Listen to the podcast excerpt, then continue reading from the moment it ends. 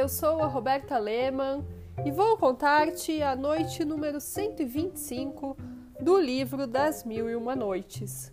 Escuta-me.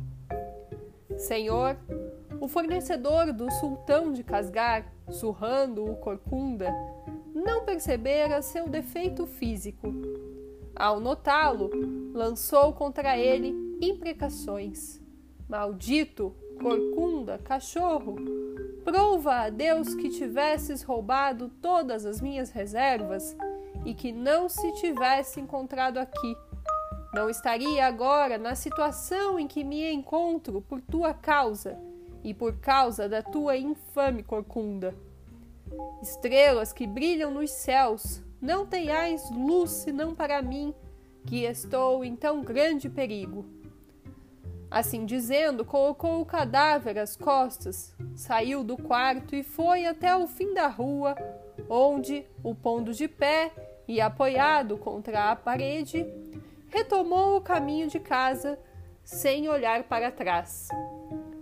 Poucos momentos antes de romper do dia, um mercador cristão muito rico, que fornecia ao palácio do sultão a maior parte das coisas necessárias, após transcorrer uma noite em diversão, saiu de casa para ir ao banho. Apesar de embriagado, não deixou de notar que a noite estava bem adiantada e que dali a pouco seriam chamados os fiéis à prece do nascer do dia. Por isso, apressando os passos, procurou chegar antes ao banho, com medo de que um muçulmano indo à mesquita o encontrasse e o levasse à prisão por estar alcoolizado. Contudo, ao chegar ao fim da rua, deteve-se para uma necessidade perto da parede onde o fornecedor do sultão apoiara o corpo do corcunda, que sacudido caiu sobre os ombros do mercador. Este, julgando tratar-se de um assaltante, o atirou ao chão com um murro na cabeça, fazendo-o seguir-se de muitos outros e chamando por auxílio. O guarda do quarteirão acorreu aos gritos. Vendo um cristão maltratar um muçulmano, pois o corcunda era da nossa religião, perguntou-lhe: Que motivo tendes para maltratar assim um muçulmano? Quis roubar-me, respondeu o mercador, e atirou-se sobre mim para agarrar-me pela garganta. Vingaste-vos bastante, respondeu o guarda, puxando-o pelo braço. Tirai-vos daí. Ao mesmo tempo, estendeu a mão ao corcunda para ajudá-lo a levantar-se mas verificando que ele estava morto, prosseguiu: oh, oh, pois então um cristão tem a ousadia de assassinar um muçulmano. E prendeu o cristão, levando-o ao chefe da polícia e encarregando-o até que se levantasse e interrogasse o acusado. Entretanto, o mercador cristão recobrando a lucidez de espírito, quanto mais refletia na sua aventura, tanto menos compreendia como simples murros tivessem podido tirar a vida de um homem.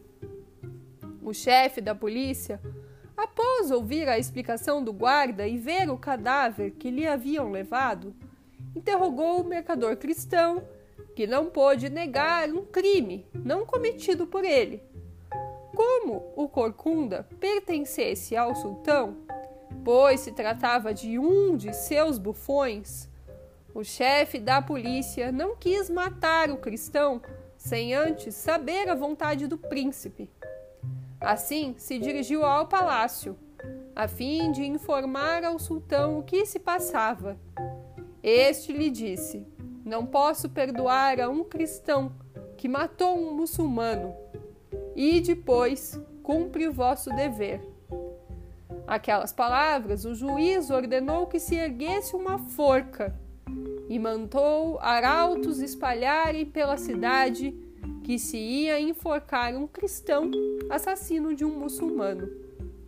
Finalmente, o cristão, tirado do cárcere, foi levado aos pés da forca, e o verdugo, após passar-lhe a corda pelo pescoço, ia levantá-la, Quando o fornecedor, abrindo espaço entre a multidão, se adiantou, gritando ao verdugo: Esperai, esperai, não vos apresseis.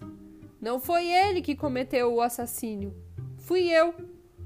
O juiz que assistia à execução pôs-se a interrogar o fornecedor, que lhe contou com detalhes de que modo tinha matado Corcunda, terminando por dizer que lhe levara o corpo ao lugar em que o mercador cristão o encontrara.